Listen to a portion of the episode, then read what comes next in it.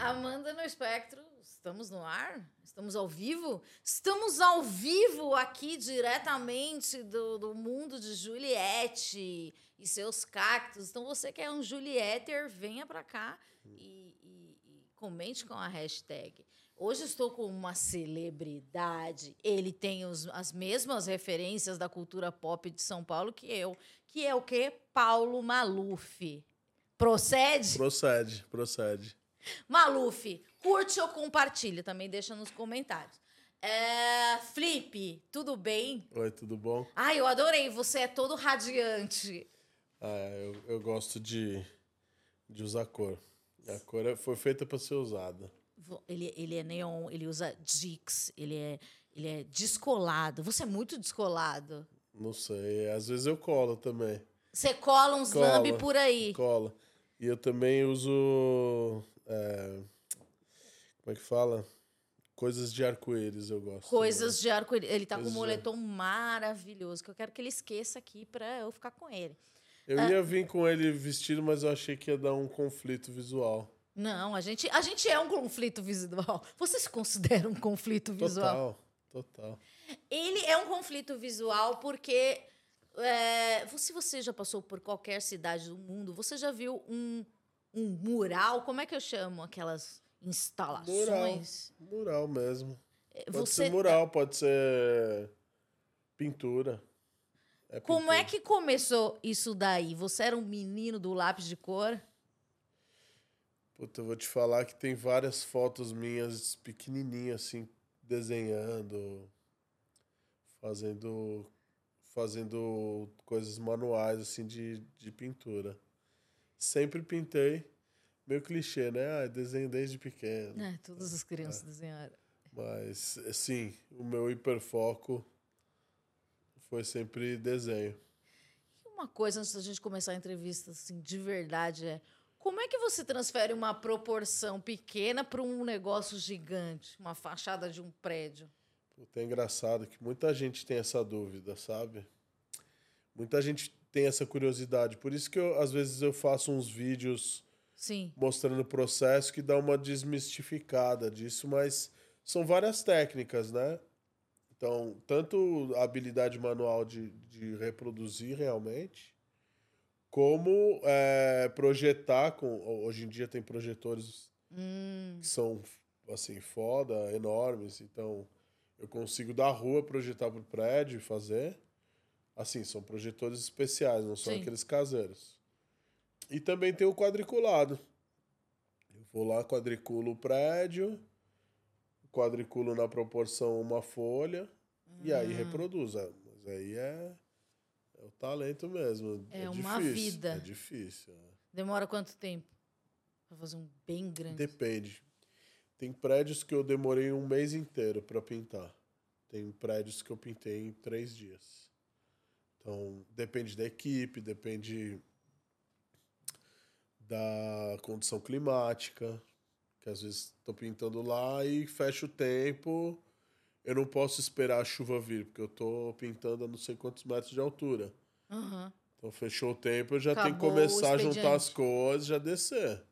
E os andaime? É, aí, tem, aí também tem isso. Tem, tem andaime, tem escada, tem é, balancim, que é um, tipo uma, uma gaiolinha que desce por fora do prédio. Tem guindaste, são os lifts, né? Então você é radical? Sou radical. Você se lógico. considera uma pessoa Super radical. radical. O Felipe tem um filho, que é o Bento. É seu único filho? Meu único. E Bento está com quantos anos? Bento está com 5 anos e 6 meses. E ele também Cinco pinta. e. Pinta, pinta. Ele sempre. Assim, eu tentei estimular ele desde pequeno. Desde pequeno, não, que ele ainda é pequeno. Mas eu sempre tentei estimular ele porque era o que eu, é o que eu sei fazer. Então, eu vi aquilo de uma forma natural, sabe? Então, eu tentei sempre estimular ele a fazer coisas, atividades com pintura, com cor. Então, ele acabou. Eu acabei vendo ne- um talento nele de pintura que às vezes nem é isso que ele quer fazer, sabe? Mas eu já enxergo aquilo como um estilo próprio Aham. é, de pintar e de, de, e de se expressar. E o Bento, se você é de São Paulo ou de qualquer lugar do Brasil e já viu um trenzinho azul, é, é- eu posso falar que é a tag do Bento ou nem?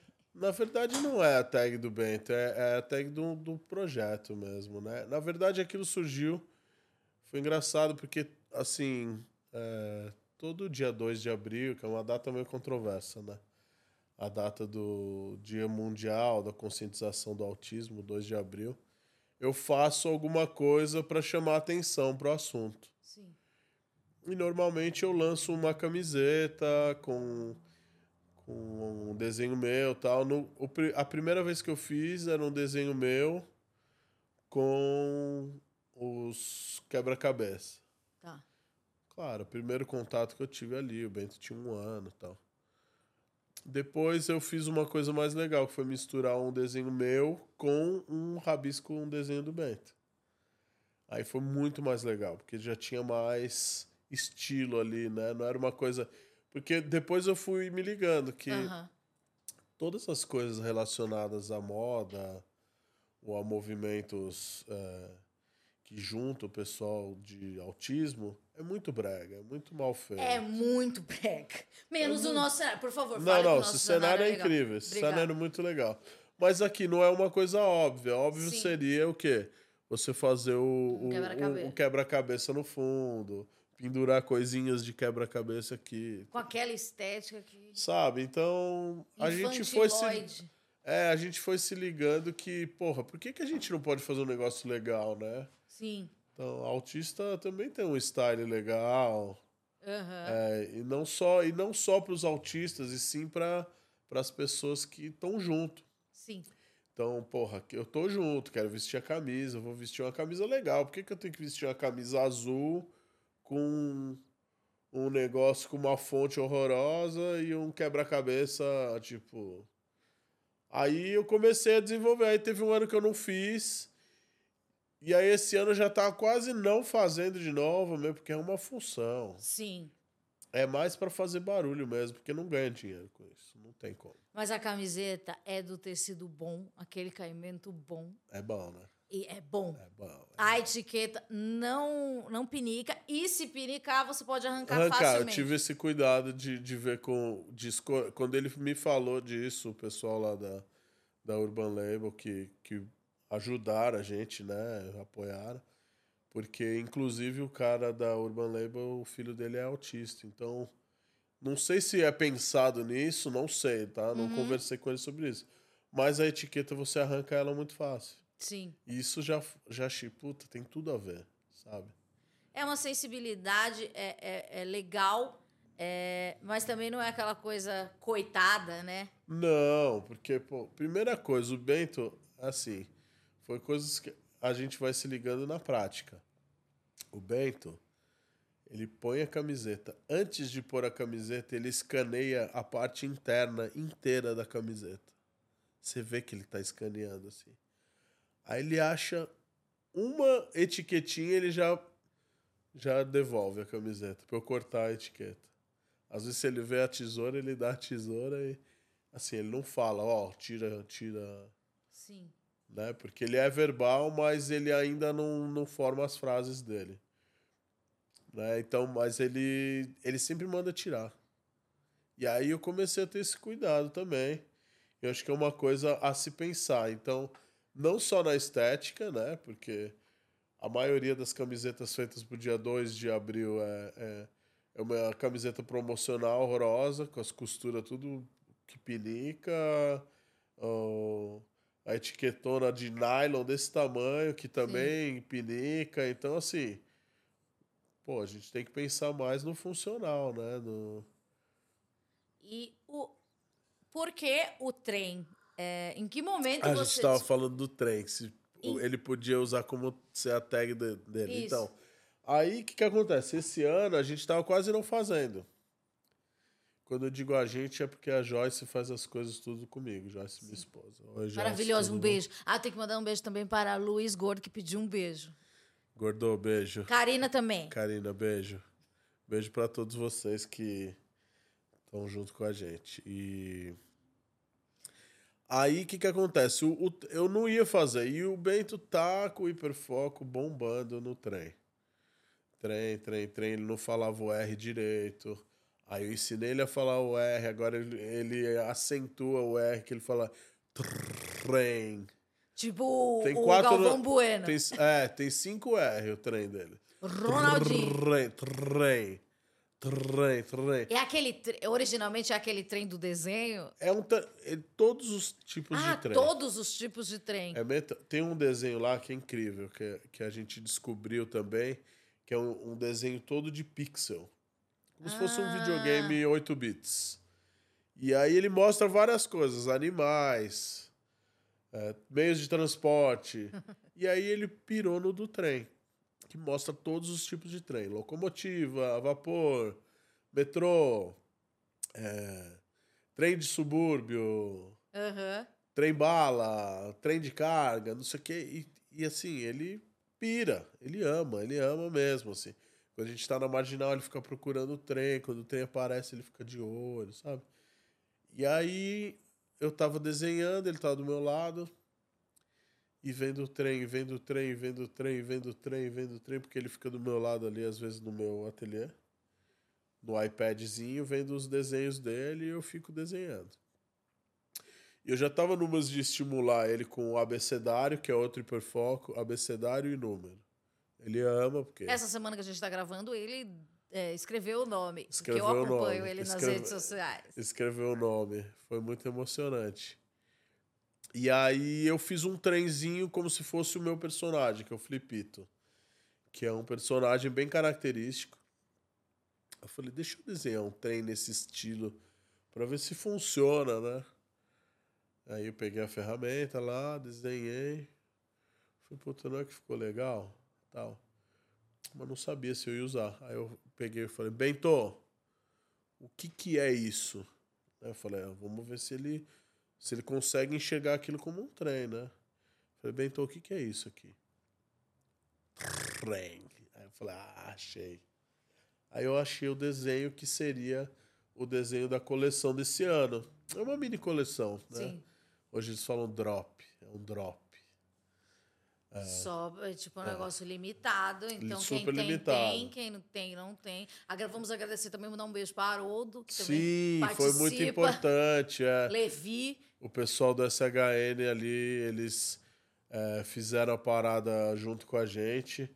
Inclusive, eu trouxe aqui Ai, meu Deus. um print limitado para você. Nossa. É... tem que pôr luva, né? Pra pegar em Ah, obra não de arte. É, é nós, é nós. Ai, não quero desfazer o Pode desenho. rasgar. Ai, meu Deus. E esse print compra-se também? Esse print compra-se também. E é Eu já co- tenho a é camiseta. É a contribuição que o SHN deu também pro, pro projeto. Ah, É assinado, que legal. numerado. Sim. E Tá focando, meninas? esse é o trenzinho que a gente tava falando. Ai, gente, é numerado. É legal, né? É bem legal. Aí dentro tem a historinha explicando, tal, tal, tal. E tem uns adesivinhos também. Ah, os seus adesivos são ótimos também. Os adesivos não foi o pessoal da SHN que fez? Foi um é amigo Bento? meu, Danilo. Não, eu, que- eu que desenhei. Isso aí é um bootleg, né? A gente fala. qu- Quando você pega um desenho que já existe e, Sim. e remonta. Então, isso é, é um dos hiperfocos do Bento, que é um trem japonês, o Thomas. Thomas, exatamente. Tem um rosto meio bizarro, assim. Sim, ele tem amigos É, locomotivos. Thomas e os amigos é o nome do, do É um desenho. desenho muito legal. Tem até um filme do Brad Pitt que eles estão num trem e ele e o cara que pilota fala que aprendeu a pilotar no desenho do Thomas. Não sei o nome do filme. E esse Thomas é uma- um sucesso. Não, ele é muito, ele é muito famoso. No Japão ele tem o, O parque. o, o próprio trem mesmo, você anda nele. Ah, então louco, aí, é. Bento, vamos pedir de aniversário de seis anos. Não, eu já, assim, a gente já fez coisas do tipo, a gente foi pra Europa, eu tenho família lá e tal, E aí a gente ia ficar pingando de, de, de avião, né? Porque é muito barato lá. Sim. Você viajar de uma cidade para outra é muito barato. Eu falei, não, eu quero que seja uma viagem que o Bento ache foda. E aí a gente foi da Espanha para França de trem. Foi muito legal. A gente pegou um trem bala, assim. Nossa, eu não acho que eu nunca vi o Bento, o Bento tão eufórico, assim. Foi muito legal. O, você falou que a primeira coleção, né, foi é, quando ele tinha um ano. Como é que foi o processo de diagnóstico? O em processo de diagnóstico, assim. Uh, quem, percebeu uma, quem percebeu tudo foi a Joyce, né? Eu sou meio aéreo. Eu não me liguei. Pai de primeira viagem. Não, não sei como é que é uma criança, entendeu? Não sei como é uma criança, é bom. Não, não então, tive não, contato. Não tive contato com uma criança. Tive contato com filhos de amigos, mas assim, começou a chorar, encheu o saco. Tá, ó, pega aí teu filho, entendeu? Aí tinha um seu. Aí tinha um meu. Tinha um nosso. Uhum. Ali. E com um ano e oito, eu acho. Aí a gente começou a se ligar. Tinha várias coisas que eu comecei a me ligar também, mas eu entrava naquelas do pensamento antigo de ah, cada criança tem seu tempo. Uhum vai falar quando tiver que falar, vai, vai interagir quando tiver que interagir, ou ah, ele simplesmente não quer. Sim. Mas era muito mais do que isso. A gente começou a se ligar que ele não olhava de jeito nenhum para nós. Então, contato visual zero, zero. Tipo, mesmo. A gente... Vocês achavam que ele tinha problema de audição? Sim, no primeiro momento a gente chamava, chamava, chamava, ele não olhava. Chamava, chamava, chamava, ele não olhava. Teve um dia que teve. Aí eu, aconteceu comigo, aconteceu com a Joyce também, da gente entrar, tem uma entrada pela lateral da casa, tem um vidro. Ele ficava muito ali na sala tal, e a gente chegava e batia, oi, chegou, papai chegou, mamãe chegou. Ele não olhava. Foda-se. Chegou e daí? Daí você falou, vamos no médico? A Aí, Joyce meu, falou, espancando o vidro. Ah, olha aqui e tal, cheguei. Bom, bom, bom, bom no vidro. E ele não olhava. Tinha dias que a Joyce chorava por causa disso e tal. A gente começou a achar estranho, estranho, estranho. Te levou numa pediatra, numa neuro. Né? Aí a neuro falou: ah, ele não fala porque ele não ouve. Sem fazer exame. Sem fazer exame. Falou: ah, vai no, no outro no otorrino, ver o que que é e ele não fala porque ele não ouve. Assim que, que desentupir aí ó, tal, uhum. ele vai falar. Aí eu já ufa, né? Tipo, ele não tem nada. A Joyce já com a boca atrás da orelha. Não, não, não, não, não. Eu quis me aliviar ali naquele momento, achando que era só isso, mas não era. A Joyce nunca acreditou. E realmente é aí que a gente vê que nossos médicos são muito despreparados, né? Muito. Eles não sabem o que é autismo. Assim, muitos. Isso é uma coisa que tinha que vir da, da faculdade, né? Sim. Eles não aprendem. É um, é um negócio totalmente. É um mundo à parte. É um mundo à parte. Ou, ou você se especializa nisso, ou você não sabe disso. Uhum, ignora. Ignora. E aí a Joyce começou a estudar muito. Começou a estudar muito sobre isso, de noite, de noite, de noite. Eu não tinha entrado ainda nessa onda. Né? Eu até um ano e meio, um ano e meio assim, eu fui um pai bem displicente, né? É, tem que ter coragem de assumir isso, né? Sim. Porque eu era muito de, porra, é, para mim era uma continuação da vida que eu levei, né? Que é uma vida que eu, pô, sempre fui solto, sempre fui artista que viajava para lá, viajava para cá. E não tinha essa resposta de, ó. Aí eu, eu me vi num lugar que eu precisava tomar um rumo. Eu precisava pegar o trilho do trem. E comecei a estudar também. E só para voltar na, na história do, do ouvido, a gente fez vários exames. Tem um exame que é horrível que chama Beta, que ele vê todas as vibrações que vêm do cérebro para o ouvido. Então, normalmente tem que fazer sedado. Isso a gente tentou fazer várias vezes com o Bento. Ele berrava, gritava, porque ele acordava no meio. E aí sempre não tinha, não tinha eficácia. Aí a gente teve que uma vez fazer com ele sedado. É horrível, porque ele não aceitava, né? Como é que você fura uma criança pequena? Você tem que sedar com gás. Enfim, é horrível. Sim. Qualquer tipo de, de. E aí começou um trauma hospitalar aí com o Bento, que eu posso falar depois. E aí a gente viu, o, o otorrino falou, ó, ele ouve bem de um ouvido, ele tá com uma obstrução por causa de uma otite no outro, mas não é isso. Aham. E aí a gente foi atrás de neuro focado em autismo, né? E aí a gente teve o primeiro diagnóstico quando veio o... Mas assim, foi muito penoso Por quê? o diagnóstico, demorou muito. Ah, sim. Porque tinha que ir lá, tinha um milhão de coisas que a psicóloga tinha que ficar trancada com ele num, num, num espaço. Assim, devem ter vários métodos, né? Sim. Mas o método utilizado na época foi esse. E aí ela tinha que anotar, anotar, anotar comportamental, né? Sim. Até sair um diagnóstico. E é um diagnóstico mutável, né? Porque hoje em dia o diagnóstico que foi feito na época, hoje talvez seja outro. Então por isso que a gente faz é, avaliações, reavaliações, né? E ele faz terapias. Faz terapia, ele faz bastante terapia. E aí na época a gente achou o método Denver. O que é um método dele? O método Denver é um método de intervenção precoce. Que é assim, a, a, a plasticidade do cérebro se desenvolve, assim, o ápice da, do desenvolvimento é dos 2 aos 5 anos. Certo. Então, se você tiver os estímulos corretos, vai ajudar muito no desenvolvimento neural. Aham. E esse método Denver é para isso, tipo, é um, é um é uma coisa muito delicada, sabe? Não é aquela coisa forçada do ABA. Sim, são, são estímulo, estímulos. É um estímulo, só que é um estímulo e assim, isso começo de pandemia.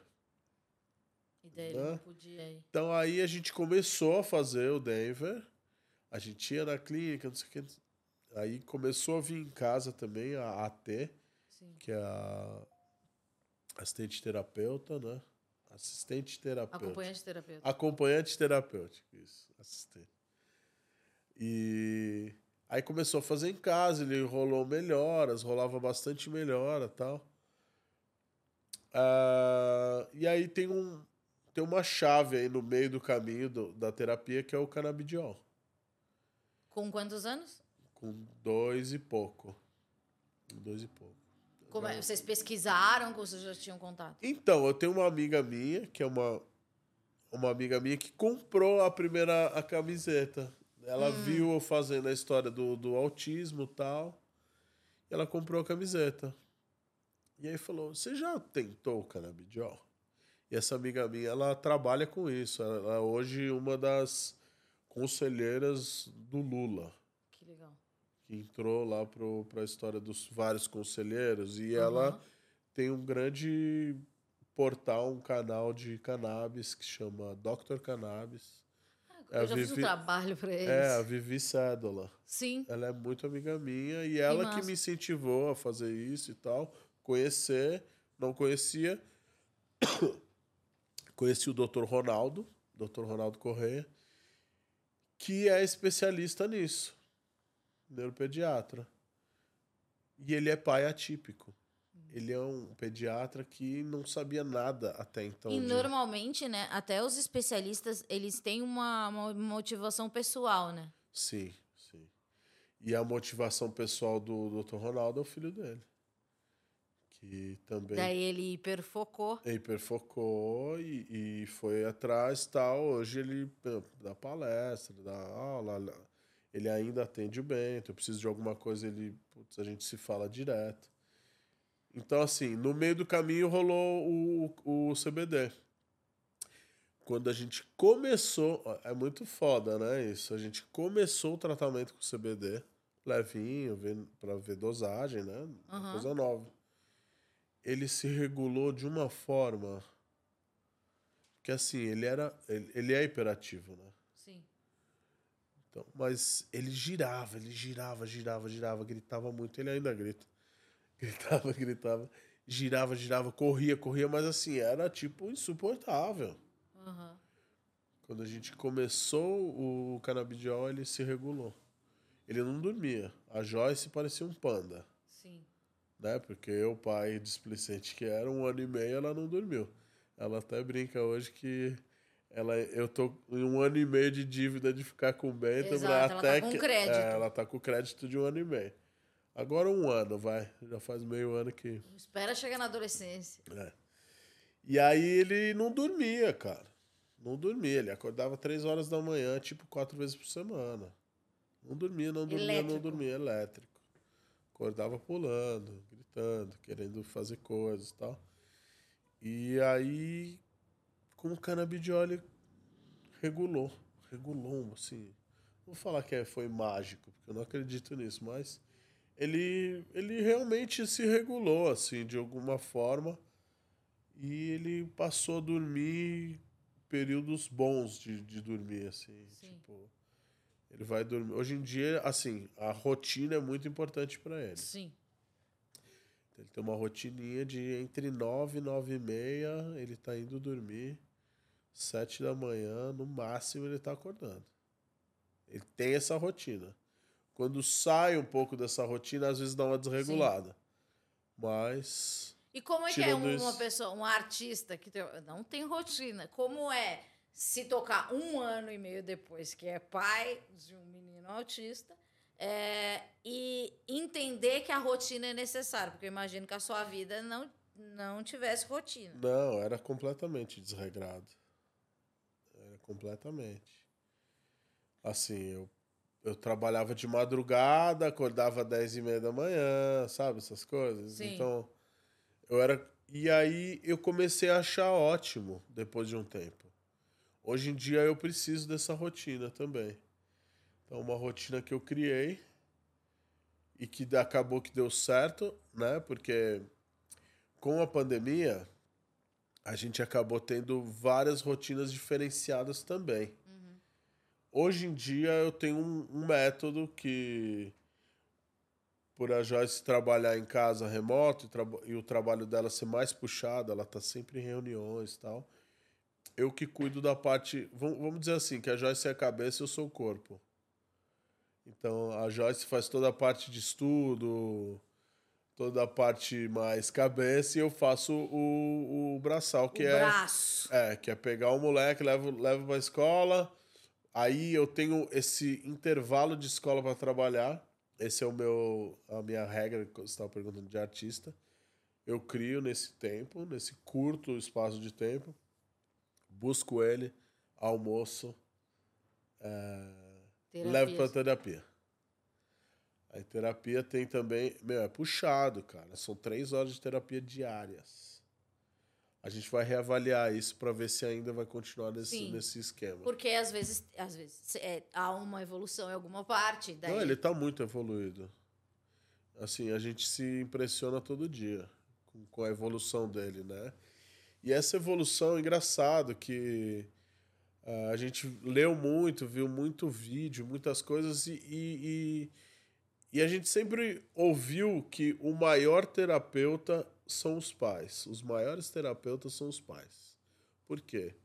No dia a dia mesmo, na, ali na, na rotina diária, quem fica com ele sou eu, Sim. ou a Joyce, ou algum familiar ali. Então, nós que estamos realmente próximos, a gente que tem que fazer da maneira certa, porque não adianta ele ficar três horas na fono e TO e, e TO tero- terapia ocupacional.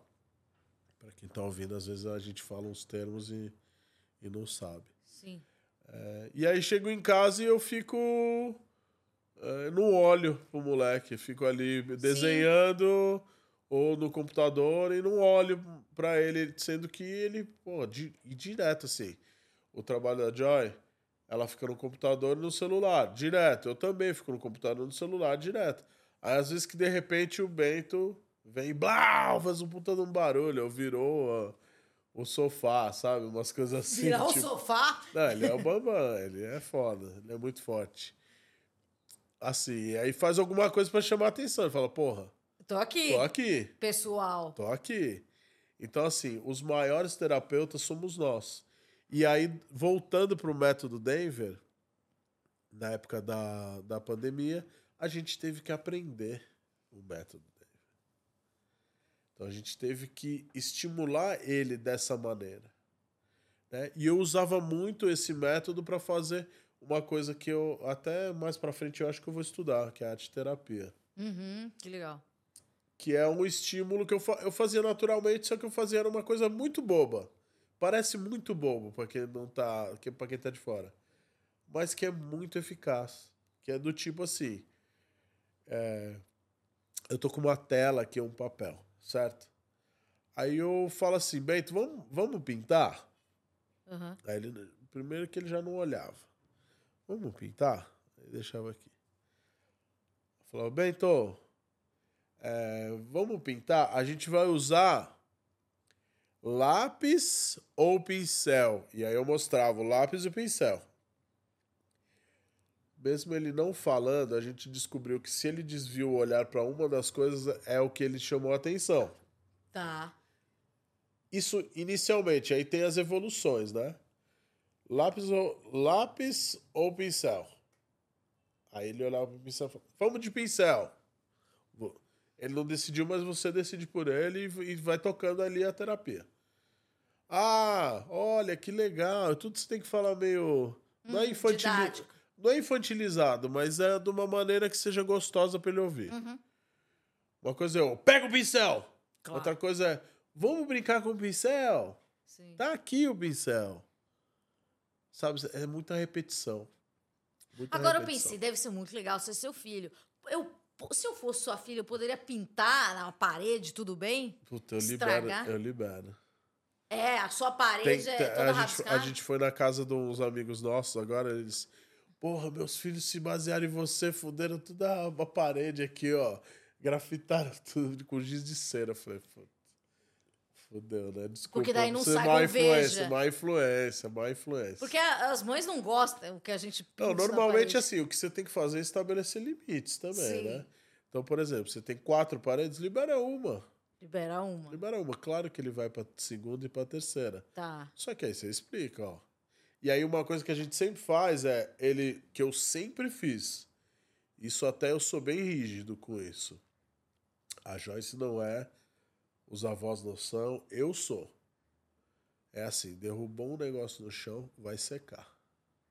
Ah, Caiu, não sei o que, vai limpar. É, chorando, eu pego o pano, levo lá, mostro que pra chato, ele, hein? vai limpar, porque assim, a partir do momento que ele viu que aquilo é uma, é, uma regra. é uma regra aí, o que, que acontece? Ele vai aprender do tipo, Sim. ele, puta, se eu, eu, tenho, eu vou ter um cuidado a Sim. mais, porque se eu derrubar o suco aqui, eu vou ter que fazer aquela coisa toda chata, de Sim. novo. Então, um método de aprendizado, não é tipo, ó, puta, o flip é... Rígido, é, um pai, ri- né? É, eu, eu, Rédea curta. eu tento ser o mais rígido possível dessa parte do aprendizado. De algumas coisas. Outras eu sou muito flexível, até demais. Tipo o quê? Ah, tipo. Tipo isso, de deixar pintar o. Uma vez ele foi e pintou o sofá. Pintou o sofá? Aí eu fui o quê? Fui e pintei junto. Uau, que legal. E aí a gente rabiscou o sofá inteiro, a Joyce não Daí gostou só a muito. no esposa começo. chegou e falou: Isso Mas aqui aí- custa 17 mil reais. É. Mas agora vai custar, não tem preço. Porque, Exato, né? é um original. É original. Bento. Mas aí depois, né? Aí a gente acabou trocando o tecido do sofá. Agora dá pra limpar. É, agora dá pra limpar. E daí você estava com vou falar dos bastidores. Joyce estava com um problema na piscina e ela ligou porque tinha que ligar a bomba, É coisa de casa, né? É, a água é uma terapia para ele? A água, ele adora a água. É muito louco porque tem episódios de trauma e episódios de êxtase total com água com o Bento. Quando ele era muito pequeno, ele caiu na piscina. Gerou um trauma nele. E foi uma das primeiras vezes que ele falou assim. Ele não Nossa. falava muito. Aí ele caiu na piscina da minha mãe. Aí ele apareceu assim. E assim, foi uma distração muito rápida, coisa de segundos, 30 segundos. Cadê o Bento? Cadê o Bento? Cadê o Bento? De desesperou, foi procurar. Ele apareceu, ele já tava vestidinho pra ir embora. Minha mãe mora no interior. Ele apareceu inteiro molhado, assim. Caiu, caiu. Aí a gente falou, porra, ele caiu. Ah, mas ele caiu piscina. sozinho e, e voltou. Sozinho na piscina e conseguiu sair. Aham. Tá bem, né? Aí em casa ele também caiu. Desculpa. Olha lá a bomba. De novo. não, não, era spam. É, e aí, ele caiu de novo em casa. A gente tem uma piscina em casa.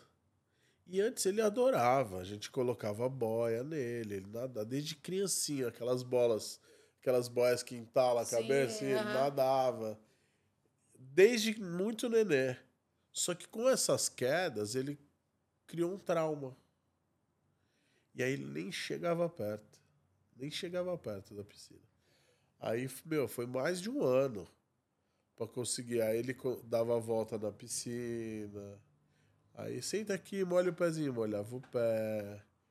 Foi um processo. Até que a gente conseguiu, a Joyce comprou um- uma plataformazinha que para ele ficar mais altinho e ver que tem pé, tal, tal, tal, tal, tal.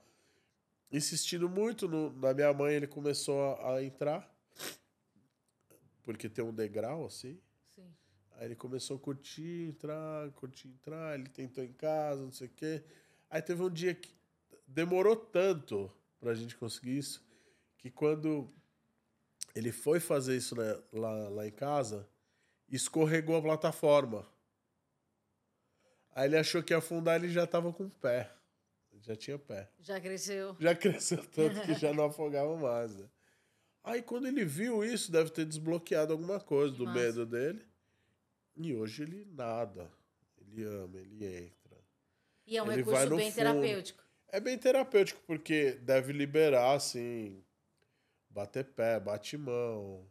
E, e tem todo um conforto, né? do- conforto, o, o abraço da é, água. É, é, ele adora.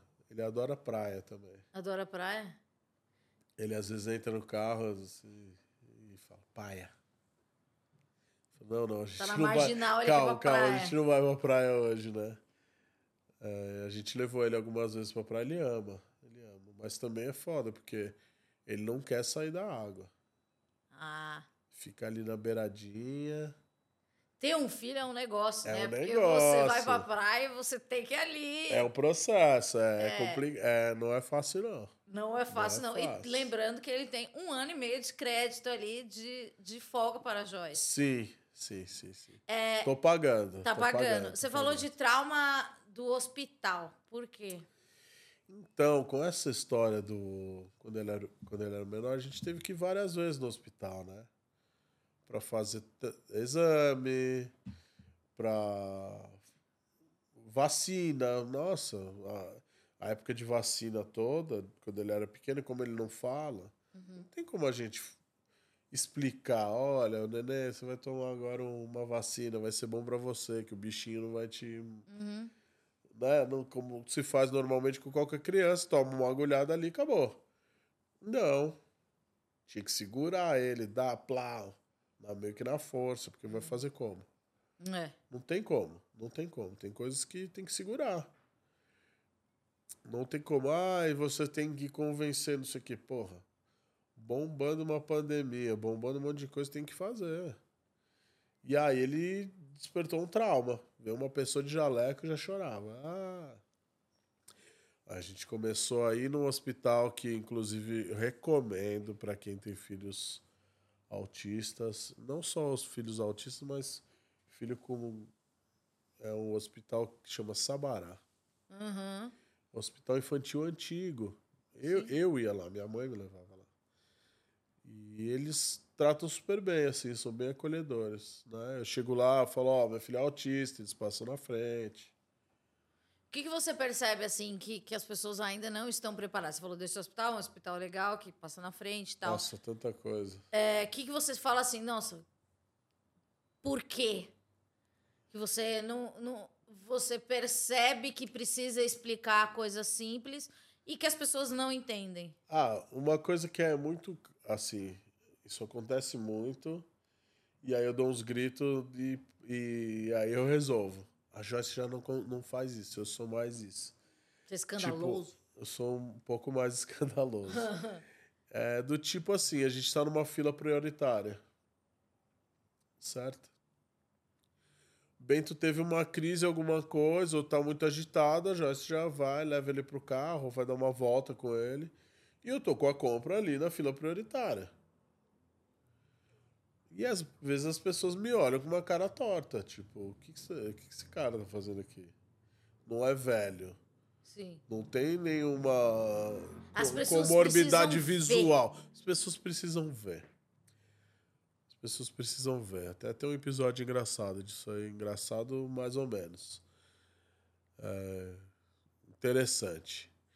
É, as pessoas precisam ver. E aí esse cordão, o cordãozinho hoje em dia com a mídia, tal, tal, tal, ajuda as pessoas a entenderem um pouco uhum.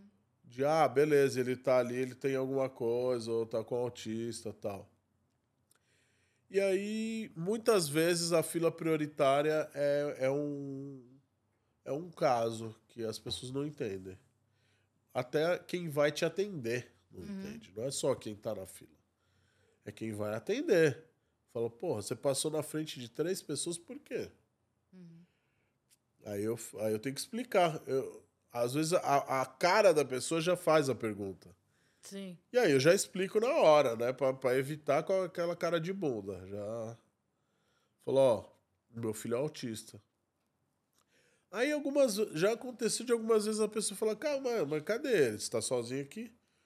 Falei, você queria que eu tivesse com ele no colo? Gritando aqui. Não, ele tá com a minha esposa ali num lugar confortável. Quem tá fazendo a função aqui sou eu e ele tá ali. Ou você quer que eu traga ele para ele ficar berrando aqui e se debatendo? Não, né? Aí a pessoa já, na hora, fecha. Isso aconteceu uma vez no aeroporto também. Tá na fila prioritária, falou: Você pode agitar para mim tal, porque eu preciso trocar com meu filho autista. Não, mas cadê ele? Cadê ele? Cadê ele?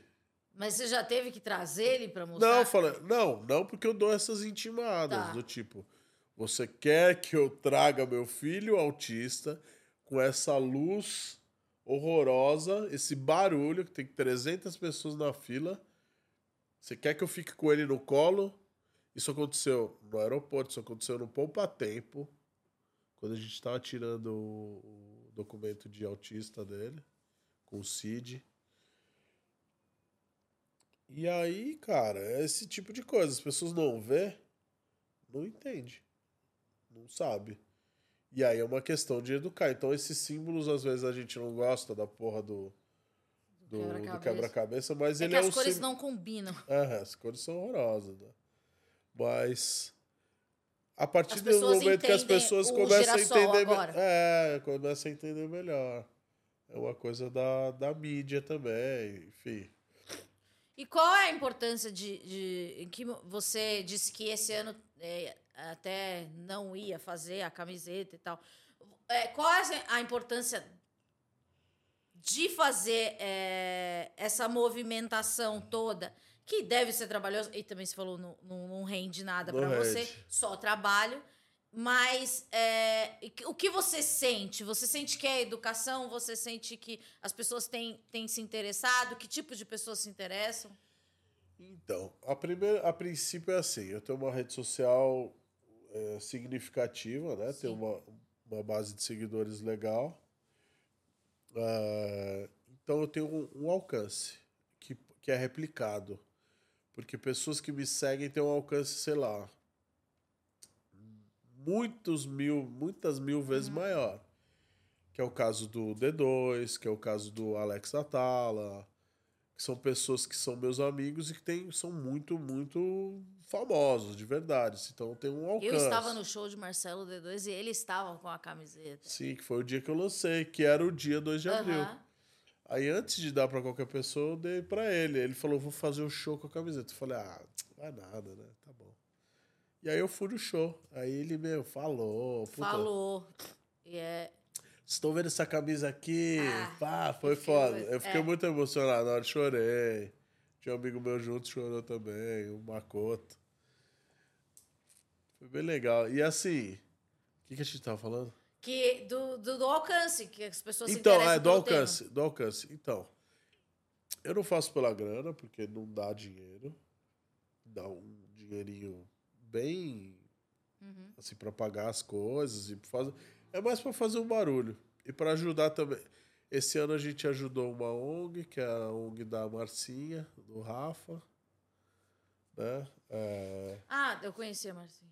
é, ela tem um filho com autismo também, e ela é uma das terapeutas lá do Bento. Sim, ela é excelente. Ela faz psicopedagogia, que é muito importante. E ela começou a estudar depois de Depois do 40 filho, é, anos. é, e, é. e agora ela se especializa mais e mais. É fascinante. trabalho Inclusive, é, eu preciso te pagar, Marcinha. Pagar terapia. Não, não, não, pagar, porque assim, parte das vendas eu, eu, Ah, quis, da eu quis destinar para uma ONG que tivesse sentido, né? Sim. Porque senão, pô, você faz um negócio fudido, um barulho E a ONG dela tremendo, ajuda mães com cesta Com- básica, sim, terapia. ajuda o pessoal co- que não tem como pagar Aham. por remédio, enfim. Isso. E aí eu faço por isso, por fazer um barulho na data. Que é simbólica, é um mês inteiro. Na verdade, eu faço o mês inteiro de abril, né? E eu vi lá, ele faz o corre, ele mesmo embala as camisetas, é, entrega, leva no correio. Faço, faço todo o corre. Assim, o, esse, o mês de abril é o mês que eu paro para fazer isso. E realmente para mim é gratificante, porque muitos amigos meus nunca tinham ouvido falar. Eu não, Sim. eu assim, meu contato com autismo era nulo, né? Era, Sim. era bem pouco. Tinha um menino na minha escola que balançava e a gente tirava onda. Você nem sabia o que é. nem sabia o que que era. Teve uma campanha ali, anos 90. Ah, você sabe que é o autismo, mas faz uma coisa muito rasa, sabe? Sim. Autista era o doidinho. Aham. É o doidinho que se balança. O cara que fica se balançando é o doidinho. Quieto. É o Rain Man. Minha primeira referência, a primeira vez que eu ouvi falar de autista era o Rain Man. O, o Dustin Hoffman, né? Sim. irmão do Tom Cruise na, na- no, no filme. Que é, um, que é um filme muito interessante, eu gosto dele. Até quero ver de novo, agora. Sim. Foi o meu primeiro contato com autismo. Então, autismo é o, o quê? É o doidinho com super, superdotação em algumas coisas. Acabou, era o que eu sabia. Hoje em dia, não. Hoje em dia, a gente, todo dia a gente aprende, todo dia a gente vê mais coisas, estuda e, cara, é uma condição. É uma condição o autismo, né? E cada um é de um jeito. Tem níveis mais é, que precisam de um suporte maior. Tem pessoas que, como você, já tem um- uma, uma autonomia, assim, espetacular, entendeu? Então, assim, acho que o mais importante é a gente entender e respeitar a parada. E você sente uma evolução desde quando você Muita. começou? Muita, muita, muita. Eu Cinco mesmo, anos, né? eu mesmo na, na minha época de escola, até os, os tempos atuais, eu, eu, eu fui muito capacitista. Por uma herança cultural bizarra, né? Que a gente Aham. tem. Então, são termos que eu não consigo nem usar mais. Aham. Não consigo usar mais. Me, me, me magoa, né? E meus amigos, muitos ainda usam. E eu corrijo, e eu explico, e eu falo. Não só amigos, como parentes. Sim. A minha mãe o tempo inteiro corrigindo ela. Minha mãe não entende. Eu entrevistei a Beth Moreno, ela tem uma filha, e ela disse uma coisa que, é, que eu achei muito é, triste, porque teve uma época, a filha dela tem um, um grau de suporte é, 3, e teve uma época que a filha dela não era convidada para a festa de aniversário, Nossa. porque ela era considerada um problema na festa. Ah, não. O absurdo que rolou do governo passado, do, do ministro falar que é, pessoas com deficiência atrapalham. Isso é replicado de uma forma como se aquilo é uma verdade. Então, o que, que acontece? A, as escolas acabam.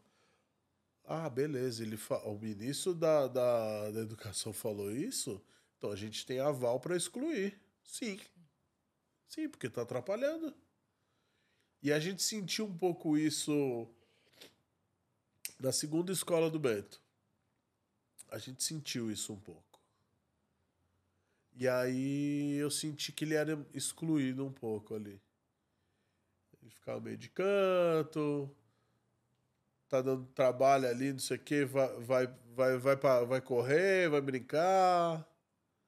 Eu senti isso.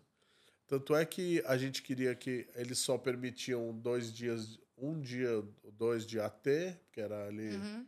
pandemia, fim de pandemia. Aí eu bati o pé. Falei, não. Própria, o próprio pessoal de lá, numa live, a gente fazia live com o pessoal da, da, da escola, né? Uhum. E o pessoal da escola falava, ó. A gente não quer tornar a sala de aula uma sala de terapia. Chegaram a falar esse absurdo numa live com a gente. A Joyce na hora, né? Italianona. Italianona. Já ferveu, o café ferveu ali, a gente botou, botei ela de lado e continuei fervendo também. Eu falei, não, o negócio é o seguinte, por lei, vocês têm que fornecer o AT, por lei. Isso é lei. Vocês já não estão fornecendo, a gente que está. Uhum. Então, eu tô levando o AT, vocês não têm que pagar isso, isso não é um custo. Ah, não, é muita gente na sala. Eu falei, ó, isso é uma recomendação médica, vocês não podem ir contra. Senão eu vou ter que, sei lá, processar, botar isso na, na mídia. Vocês têm que aceitar. Ah, aí mudou tudo. Ah, é, é, é recomendação médica, né? Ah, não, não. Aí no mesmo dia me mandaram mensagem dessa, desse episódio. Falou, é, ah, não, agora a gente falou com a diretora, agora tudo bem. Viu o AT. A gente falou, porra, ó, ó, como é que são as coisas. Às vezes pega uma mãe ou um pai mais. É. Que não tem tanta. Firmeza, uma firmeza, força. Firmeza, é. uma força de, às vezes, porra, você tá cansado. Uhum. O pessoal tá pisando o tempo todo. Teu filho dá trabalho pra caralho. Dá muito trabalho. É um trabalho. A minha mãe fala às vezes, falou, meu, tenho que parabenizar vocês, porque eu vou falar. O trabalho que vocês fazem é magnífico. Que, assim, inclusive, tô com uma colinha aqui, ó, que a Joy mandou para mim para falar de algumas coisas. E ela tava me falando, né? Isso é uma coisa que eu já sabia tal, mas 80% dos pais pula, pula do barco.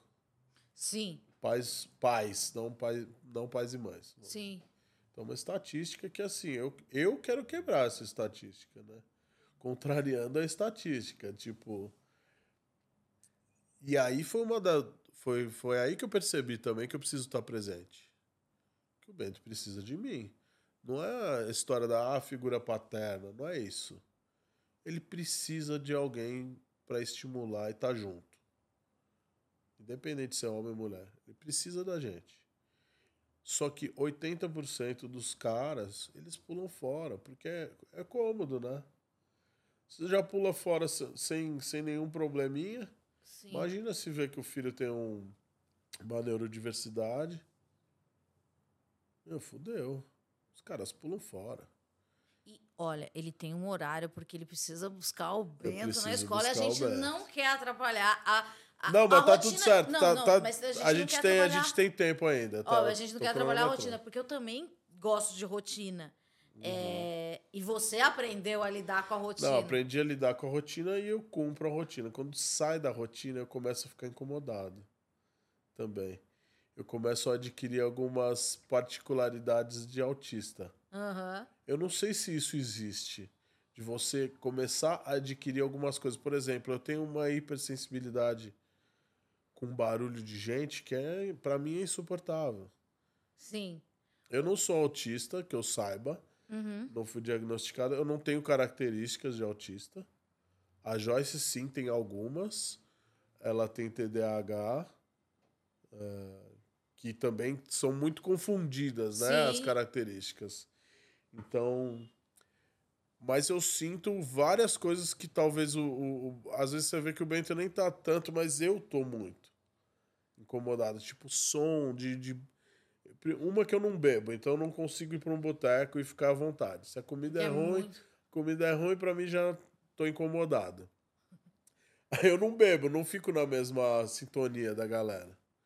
Aí começa o som alto pra caralho, uma- um monte de gente falando, eu já fico atordoado. Você usa abafador? Não uso. Bento usa? Não.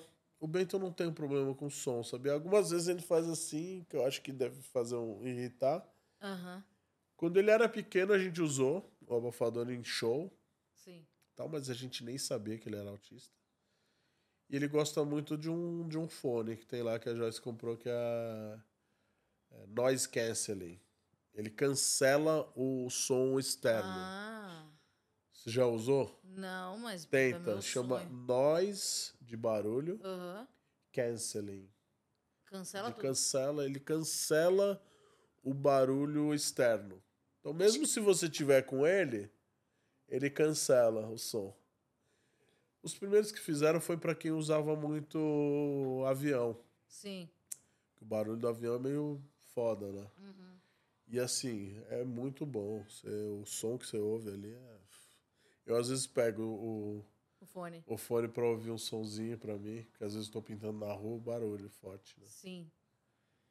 Eu acho que eu devo te agradecer e falar muito obrigado. Devo agradecer e falar muito obrigado. Devo te falar mu- muito Deixa eu obrigado. ver se tem mais alguma coisa Ah, na tem minha aqui, colinha. Joyce, esta, ita- a- italianíssima. É, ela, vi, ela ia vir comigo, mas hoje foi trabalhar. Enfim. É isso aí, da, da estatística. Ah, teve o autismo regressivo do Bento. Sim. Ele chegou a falar algumas palavras quando ele era bem pequenininho. Ele olhava pra nós, brincava, dava risada, tal, tal, tal. Falava banana. tipo, Banana. banana. Ele fala, chegou a falar banana. E aí, do nada, ele rup, teve esse regressivo que foi o que. Na verdade, foi isso que despertou o, interesse da Joyce, pra entender. Sim. A Joyce já sabia que ela era TDAH? Eu acho que já.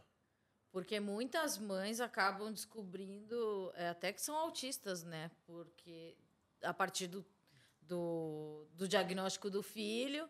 É, então, o, dia- o diagnóstico é, do adulto, ele é um tabu também, né? Porque muita gente não fala, ah, eu não tenho isso aí, não. É, Sabe? no meu Então, caso, eu era tipo estranha. Chorona, insensível por muitas coisas. E isso de, de cancelar, sabe? Não querer conversar Uhum. por estar estressada. Eu, eu, eu não fui. é, eu não parei de, de falar. Eu falei muito cedo, que é um sinal. Eu falei com. Eu li. Aí tinha uma. Aqui que era mesmo? O Bento lê tudo. É, então. Eu li com. Antes de ir para a escola. Eu li. Minha mãe se orgulha de que eu li o papel do pão. Eu falei, volte sempre, alguma coisa assim. Ela falou, nossa, você sabe ler. Servir bem para servir certo. É. E daí, é, falar, eu falei com nove meses, mas era aquela coisa, né? Tipo, ela é super inteligente. E isso gera um sofrimento, porque você, você é muito adultizada. E então Sim. sempre falei palavras que não eram do, do vocabulário da minha idade. E hoje se sabe que é um, uma característica. Eu descobri aqui com a doutora Raquel que eu, eu nunca entendi a minha própria letra, porque eu escrevo muito rápido. E ela disse que isso é uma característica. Não, doutora Raquel. Então, a Joyce escreve muito rápido. Ah, Joyce, estou te entregando aqui, hein? então, mas é uma da neurodiversidade. Que daí você fala assim: eu fiz várias anotações para perguntar e eu não entendo nada. Na escola, eu nunca entendi na minha letra.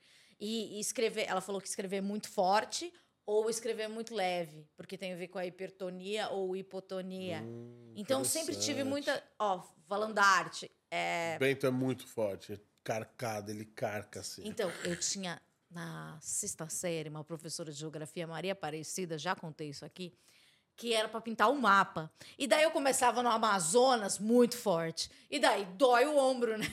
E daí ficava muito fraco. E daí ela me humilhava, né? Falava, nossa, parece de uma criancinha, não sei o que lá. professora é foda, né? É, e marca, né? E, e eu também não respeitava a direção. Tipo, era uma idade que as pessoas já tinham a direção, né? Porque você, teoricamente Sim. você pinta de um jeito. Eu pintava Quantos pra cá. anos? Doze. Já. É, já tinha, um, já tinha uma direção. É, e daí é, a professora falava que o meu mapa era muito horrível, que eu era a pior. E isso come tanto a mês. Por que, que eu sei o nome dessa senhora? Eu tive 230 Guardou, mil professores. né? Claro. É porque ela me traumatizou, né? É, o famoso quem bate não lembra, mas é. quem apanha lembra. É, mas por que falar isso, né? E a gente ouve umas coisas, eu já ouvi de professora é, que ela falava assim: você não é igual às outras meninas. Daí eu falei, não. E, e, eu não era igual, eu não tinha os interesses dela, eu achava tudo idiota, eu gostava de banda, eu não queria saber de coisas então, bobas. Eu nunca gostei de nada da escola também, sabia? Não jogava bola com os caras. É, também não sei jogar bola, não tenho coordenação. Puta, eu nunca joguei bola na escola, eu odiava. É. Escola pode ser muito traumático. Pode, então, aí, então, aí cabe a nós também, nós pais... Perceber. Perceber e poder intervir de alguma forma positiva. Sim. Por exemplo, é, eu gosto que, que os terapeutas vão lá na escola, às vezes, e dão uma palestrinha pro pessoal. Eu hum. mesmo falo com eles. Então, assim, tem uma AT que está todo dia lá. Então, esses estímulos para a escola são muito importantes. Outro dia teve um, um, tive uma mini discussão assim, com o pessoal da, da escola e e tal, e com o pessoal da, da, da, da clínica também. Que era o quê? O Bento ficava muito frustrado, eu percebi isso, quando ele tinha que apagar o desenho que ele fez para fazer de novo. Hum. E eu sou da, da. Eu tenho uma metodologia que eu não apago nada. Então, quando eu desenho, eu não uso a borracha. A borracha é um item que não existe no meu estilo de desenhar. Tá. Eu, como artista, uhum. é o meu jeito de ser. E eu estimulo isso no Bento. Entendeu? Então, aí eu entrei numa discussão de será que é a melhor maneira você fazer ele apagar um erro ou ele pegar o erro e construir uma nova coisa. E construir uma nova coisa. Trabalhar em cima do. E sensível. É, porque assim, vamos construir com o que a gente tem. Sim. Você foi um pouquinho mais para a direita, faz de novo. Sim. Faz de novo. Mas não precisa apagar, você não tem que deletar. Você só tem que fazer direito, de novo. E aí elas não entendiam, não sei o que. Eu falei, ah, então vamos fazer assim vamos evitar de usar a borracha. Se for uma coisa que realmente precisa pagar, beleza. Senão a gente tenta por outros caminhos. E eu tenho feito isso com o Bento e tem dado certo. E hoje em dia. É uma coisa tão simples, é né? É simples, mas é isso que eu te falo. Quando eu fiz faculdade, sou formado em artes plásticas, né? Eu tenho bacharel. E ao mesmo tempo eu fiz a licenciatura para poder Sim. dar aula. Eu nunca dei aula. Uhum. Me formei para dar aula e fiz oficina de grafite na favela. Sim. Eu, eu tenho orgulho de falar que tem vários alunos ali que eu alfabetizei com o grafite. Porque era um, era um foco em um, um era um assunto que interessava para eles, uma cultura urbana e tal. Eles não queriam ficar na escola vendo claro. uma professora chata mandando apagar. Aham. Uhum. Entendeu? Então é uma metodologia que eu, eu acho que eu vou ter que. Eu vou acabar estudando essa arte terapia aí. Eu vou acabar me, me aprofundando em algum momento. Mas eu acho que é, é muito importante a gente se envolver com a educação. Não adianta eu chegar lá e dropo a criança na escola e busco ela na escola. Sim. Enfio ele na, na, na, na, co na cozinha eu faço para babá, que eu não tenho. Não tenho babá. A gente teve uma babá que ficava no WhatsApp. Pra, pra, pra faixa etária do Bento na época funcionava. O que, que precisa? Só dar comida e limpar a bunda. Só, não precisa mais que isso. Quando ele precisou de mais estímulo, já não dava mais. Aí a gente teve que fazer um corre. E esse corre está sendo feito até hoje. Inclusive, eu vou sair daqui e buscar ele. Porque a gente. Isso eu acho que é o papel também do pai presente. É. Meu, tá ali e fazer as coisas acontecer. Não pode buscar? Eu não vou reclamar e falar, ó, você é a mãe, você vai buscar, eu sou o pai, vou trabalhar. A gente tá em 2023. Se a gente não conseguir dividir as tarefas e, e nem só dividir, às vezes eu tenho que fazer mais mesmo. Não, E você é um pai que Não, deixa a gente é obrigação. escrever na parede. É o pai que a gente sempre desejou. Eu deixo escrever na parede e eu não mando apagar. Não manda apagar. Mas se derrubar o suco, eu mando limpar. Ah, que chato, né? Sempre tem uma coisa chata. Não tem, né? O Ó, pai a tem gente mais gosta. uma coisinha da Último colinha. tópico Última, aqui. última. Você sabe. é, Vou fazer uma pergunta pra você. Se você não souber, eu, eu, eu leio. Ah, Você sabe o que são as 100 linguagens de Loris Malaguzzi? não faço a mínima. Então me ensine. Você já ouviu falar da, da, da pedagogia que era usada ali na, na Itália, da Reggio Emilia? Não. Ah, então vou ler isso aqui pra você. E aí, se você achar que a gente encerra, a gente encerra. Que é uma coisa que a Joyce descobriu, que depois eu fui ver, eu, eu assim. O meu conhecimento é raso sobre o assunto, porém eu acho muito interessante, eu acho que vale a pena a gente falar sobre. Ah, tô abrindo aqui, tá? A criança é feita de 100. A criança tem 100 mãos, 100 pensamentos, 100 modos de pensar, de jogar e de falar. 100. Sempre 100 modos de escutar as maravilhas de amar. 100 alegrias para cantar e compreender. 100 mundos para descobrir. 100 mundos para inventar. 100 mundos para sonhar. A criança tem 100 linguagens e depois 100, 100, 100. Mas roubaram-lhe 99. A escola e a cultura separam-lhe a cabeça do corpo. Dizem-lhe de pensar sem as mãos, de fazer sem a cabeça, de escutar e de não falar, de compreender sem alegrias, de amar e maravilhar-se só na Páscoa e no Natal. Dizem-lhe descobrir o mundo que já existe, e de 100 roubaram 99.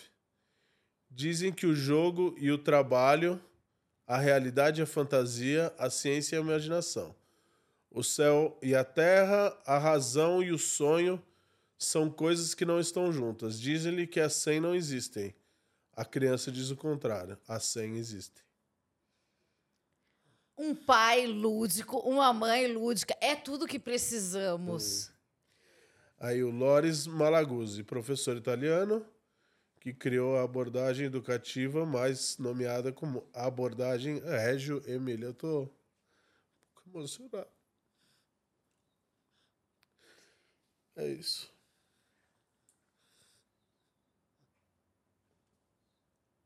Felipe, é, quando eu comecei aqui, eu falei dos nossos amigos em comum e, e- então eu entendo, é, porque eu entendi mais ou menos quem, o que você representa e quem são essas pessoas. É, muito obrigada pela confiança, obrigada Joyce, é, pela sei lá, pela amizade, eu posso, sei lá, me considerar amiga de vocês, Ela considera já. porque vocês é, têm realmente uma paixão por educação. E eu também tenho uma paixão por educação. Eu quero muito que você faça arte terapia. O meu sonho é fazer pedagogia. A gente pode montar uma escola, eu já estou viajando. É, cara, é obrigado, obrigado, obrigado, obrigada, porque quando eu fico nervosa eu não sei o que falar. Eu Nossa, tô muito chorão, cara. Tá Eu gosto de pessoas sensíveis e, e pessoas que têm as mesmas paixões que eu. Então, é, obrigada por ter o Bento e obrigada por compartilhar. E, por favor, no ano que vem, não pense em nenhum momento em não fazer a campanha. Não, vou fazer. Porque é, foi assim que, que eu conheci você e, e a sua esposa, que é, ela é incrível. Então, é, a gente volta a qualquer momento aqui no... Esqueci o nome do programa. Amanda no Espectro. E conheçam o, o, o, o trabalho do Flip, se você não conhece. E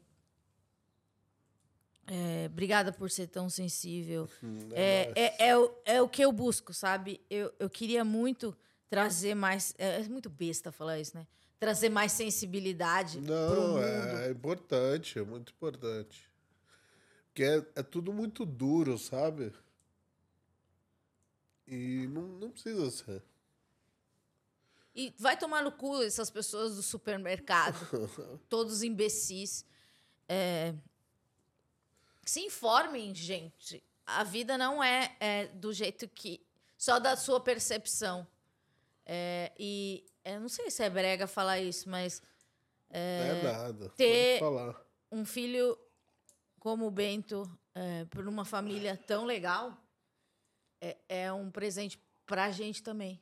Porque, é, como você falou, pais vão embora e você, você ficou e, vai ser um grande arte terapeuta. Eu tava até pensando num curso do Doméstica que eu tô fazendo de desenho. Eu falo, gente, eu tava pensando, será que ele não podia fazer um curso do Nossa, Doméstica? um Você monte, de, um monte de gente quer que eu faça, mas O eu... Haroldo fez de. de... É, mas eu não sei se eu... Puta... O pessoal queria que eu fizesse react. Assim, claro, o curso é muito mais sério, muito mais legal, né? Mas é que às vezes eu sou tão ocupado, sabe? De fazer coisas, eu não sei se eu ia conseguir me dedicar legal, saca? Foi uma das coisas que fez eu parar de dar aula também, de cursos, assim. Mas sei lá, quem sabe, né? Vem aí um grande arte educador. Porque ele já tem as licenciaturas, é só fazer uma pós. É, então, eu, eu preciso estudar mais. Eu, eu estudo pra caralho. Mas eu tenho um hiperfoco muito. Eu falo, eu tenho hiperfoco porque eu tenho. É, em caligrafia. em- Caligrafia? Em, Japão, tudo, tudo é Japão. Tatuar, você já tatuou? Ainda não, mas eu vou tatuar em breve. Eu, já tô com a minha maquininha. Inclusive o Gordo vai me ensinar algumas coisas e a Joyce. Jail tatu também? Não, não, não. Sem, sem jail. Vai ser estilo. Só minhas coisas eu vou fazer. E a Joyce queria tatuar a primeira assinatura do Bento. Ela, Que é não, aquela que tá no... ela não tem tatuagem nenhuma, então eu também vou tatuar, acho. Muito massa. Simbólico, né? Legal pra caralho. Sim. Obrigada. Esse Bom, foi Felipe Felipe. É, e agora que eu me recuperei do choro, né? Porque eu tô muito chorão, cara. Tava falando até com o D2. Pô, qualquer coisa a gente chora, vê um desenho e chora. O D2 chora também? Direto. Chorão pra caralho. Ele tem uma filhinha também. É, ele tá com a filhinha, Bebel. Novinha. É, Puta, e eles são bem presentes, assim, na. Eles são padrinhos do Bento. Sim. Tem, são os padrinhos do lado de cá e tem os padrinhos do lado de lá que são o que é o irmão da Joyce e a mulher dele que assim, tem, tem, tem várias vertentes. Você tem alguma, ah, posso fazer uma última pergunta? Por favor. Que pode ser uma coisa interessante pra gente encerrar. Você tem alguma religião? Eu fui criada na igreja católica, mas eu tenho. Eu acho que. Não sei.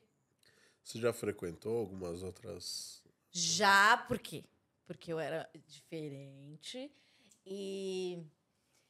E daí a minha mãe me levava, né? Pra eu melhorar. Então já fui na Umbanda, já tomei passe, sabe? Pra. Então, aí eu vou te falar que a primeira vez que, que foi o que despertou a Joyce pra ir ver se o Bento era autista ou não foi o que a gente foi num terreiro de Umbanda. E aí que uma amiga nossa levou a gente lá tal. Falou, esse menino é diferente, vamos lá tomar um passe, não dorme. É, Ele essa. não dorme, vamos lá dar um passe nele, não dorme. Tá, vamos lá. Do lado de casa, não sei o quê. Vamos. Aí a gente foi, aí no dia era uma gira de pai velho. Né, Tem os nomes lá, gira de isso, gira E o Bento estava? A gente levou o Bento. E aí? E aí que ele não parava. Tá? Plá, lá, lá, lá, plá, pra cá, corria, corria, corria. Não, a gente ainda não dava CBD, nada. A gente tava desconfiando que ele tinha alguma coisa diferente. E aí a gente foi lá tal e falou com. Tinha os pai velho, lá, o preto velho. É, gíria de preto velho. Aí a gente foi lá. E aí teve uma hora que você vai falar com a entidade, né? A entidade Aham. não sei o que e tal. Aí ele falou pra gente que é, seu filho seu filho é muito especial. Ele falava. Gente, como assim? Especial? Aí, não, seu filho é muito especial. Ele vai dar muito orgulho. Falava assim. Aí a Joyce já, ah, tá bom, então vamos embora, né? Tal. Indo embora, eu falei, não, não vamos embora porra nenhuma, não. Vou perguntar. vamos embora. Pô, falou que. não ah, Especial? falei, não, é especial como? Por que, que você está dizendo que ele é especial? Especial como? E ele não falou. Ele falou, não, ele é ah, ele não falou. eu falei, ele é muito especial. Ele é diferente. Ele é muito especial. E ele vai dar muito orgulho. Era o que ele falava. Aí a Joyce ficou com uma pulga atrás da cabeça. Isso assim, a gente tava super xiita, pais xiitas que não dão açúcar. Ah, Que, sabe, essa. mesmo assim o menino Não tava correndo, é, falou, elétrico, não, dá sugar açúcar high. é, é, sugar high não pode. Então, meu, ele já não dorme. Não vou dar nada de açúcar. Nunca demos açúcar. É, nunca dava nada industrializado. Então, assim. E o preto velho dando um bolo podre de, de fubá lá pra ele. Pá, pá, pá. E, dando, e, e falando assim: é, evita de dar açúcar pro menino. Evita de dar. Evita de dar açúcar pro menino e dando um bolo. O, bo- o, Be- o Bento não come bolo. O Bento não come açúcar. É muito raro. Você dá um bolo pra ele, ele faz assim. Ele não come. E ele tuchando o bolo e o, e o Bento pegando o bolo e comendo. Falando, não dá açúcar pro menino pra ele não ficar agitado. E ele dando. Eu falei, caralho, meu. Aí eu falei pra ele, eu falei, ó, você tá falando pra não dar, mas você tá dando. Ah, Aí ele, é, a noite de hoje não tá garantida. Eu falei, olha, mano, fudeu. Tipo, ele não vai dormir. sim. A gente chegou em casa e ele dormiu. Foi impressionante esse dia. Foi bem impressionante, sim. Eu não sou um cara religioso, tá? Tá. Mas você frequenta agora? Não frequento, Não não, frequento. Eu tenho um, o meu irmãozão, inclusive nesse exato momento, ele tá passando por um processo da, da de candomblé, vai ficar 15 dias recluso, tal, tal, tal. Tenho amigos muito religiosos, tenho amigos meus praticantes de, do budismo, que eu flerto mais, eu acho interessante, por esse meu hiperfoco do Japão. Ah, mas eu não frequento nada. Mas eu acredito em, eu acredito no, eu sou muito cético. Quando eu vejo que alguma coisa aconteceu, eu acredito. E as coisas que eu vi acontecer e, e que rolaram, eu passei a acreditar.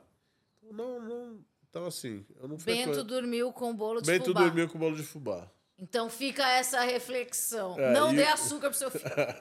e o Bento mas dê CBD pro seu filho, que Sim, eu também. Isso sim. É, Isso também. sim. E também eu só acreditei vendo. Inclusive, Uhum. eu quero agradecer a Vivi Cédula, que está sempre presente também nessa história e que me incentivou e me abriu portas para entender melhor esse universo. E queria te agradecer por me convidar e, e me desculpar do choro. Imagina, eu tenho que agradecer o descontrolado aqui. Luiz. E, e eu falando já depoimento sobre o CBD, eu não falo muito sobre isso, porque eu acho que eu nunca tenho oportunidade, mas já que você já abriu essa porta. Ó, É. vou, vou deixar uma dica para você chamar ou Vivi ou o Dr. Ronaldo. Por favor, me dê Depois eu te passo o contato Tá. deles, porque é muito interessante. É um universo, cara. Sim. É um Eu universo tomo. louco. é, Até chamou o Marcelo pra mim falar aqui. Marcelo, sim, ele tá com. Ele tem a. Ele tem a história dele que ele lançou. Sim, tem a florzinha. Eu acompanho, sigo nas redes sociais. É, mas eu, sim, eu tomo CBD e eu tenho uma comorbidade da depressão, não sei como dizer isso, mas é fibromialgia e, e não é, não é, ainda não existe estudo que a, a fibromialgia seja uma comorbidade do autismo, mas ela tem, relação, ela tem relação com a ansiedade. É, são dores generalizadas, então eu tomo até uma dose elevada, né, de, de concentração, mas é, foi uma coisa que melhorou muito é, o meu rendimento. Não é uma, um- uma coisa mágica, igual É, não é mágica, é real. É real. é, e, e aquilo tem aquele sistema endocannabinoide que a gente tem, que é o, o- a, o, o- a molécula da, da- do, do CBD. Então, é, quando Sim. se você tem é, alguma desordem, quando você toma, Regula. regula. Exatamente E- isso que eu senti com o Beto. E, e é muito bom para fibromialgia, é muito bom. Pesquisem sobre isso. É, tem, é, você falou, o, o D2 também tem uma. Uma. Ele tá lançando um monte de coisas ah, relacionadas ao assunto. Sim, porque é medicina. Existiu é, uma, uma- Até eu fiquei conhecida, assim, no passado distante, como uma, uma maconheira, como se fosse pejorativo. Não. Não, é, é medicina, é, é importante falar sobre isso e agora até o SUS vai oferecer Sim, é, tá, tá rolando essa história. a- aqui em São Paulo, né? E é legal, porque o portal lá da Vivi tava, inclusive, o que que acontece? Não adianta também você ser médico e não entender nada do assunto. Sim, Você tem que ser um prescritor. aham, E para isso você precisa fazer uma especialização. Uhum. Você não pode receitar uma coisa que você não sabe dosagem, não sabe nada. Então o pessoal da Dr. Cannabis estava fazendo essa, sim. essa ponte aí, né? do- aham. do, Tem consultas a preço popular Sim, muito legal. e não é uma coisa é, elitizada, já tem um, um, um, um- um valor um pouco mais acessível e vai Sim. ter essa do SUS que eu acho que ainda esse ano começa a, a ser distribuído pelas farmácias de alto custo. Então, se você tem algum problema e alguma condição de saúde que pode ser tratada com CBD, pesquise, não tenha um Sim. preconceito. É, É, muita gente tem essa estigma do, do, do maconheiro, né? exato. Então, assim, tem, tem que começar a ver por um outro, uma outra ótica. Se a, gente for, se a gente for discutir a maconha, ela tem um viés racista pra caramba, classista. Sim. Então, assim, fez acontecer esse preconceito. Sim. Isso tudo fez acontecer o preconceito. E, na verdade, ela é uma erva medicinal, como muitas existem e que não são discriminadas. Né? Então, é interessante as pessoas entenderem mais e realmente se basear na ciência.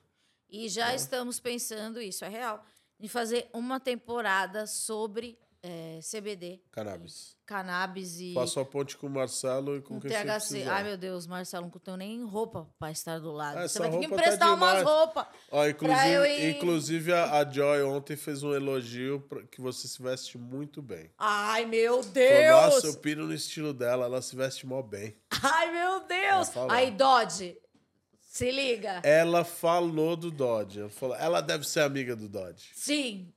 Ela veio com uma alfaiataria diferenciada. É, a gente é do eu, co- skate. eu conheço o Dodge também. Ele é muito fera. E também me deu, é, falando de amigo, se tornou um amigo e um cara muito legal também na causa eh, da saúde mental. É, eu acho que ele- a gente está se cercando de Ah, eu pessoas não legais. sei desse lado do Dodge. Aham. é, Eu só conheço o lado do skate e alfaiataria. Eu nunca fui muito próximo, assim.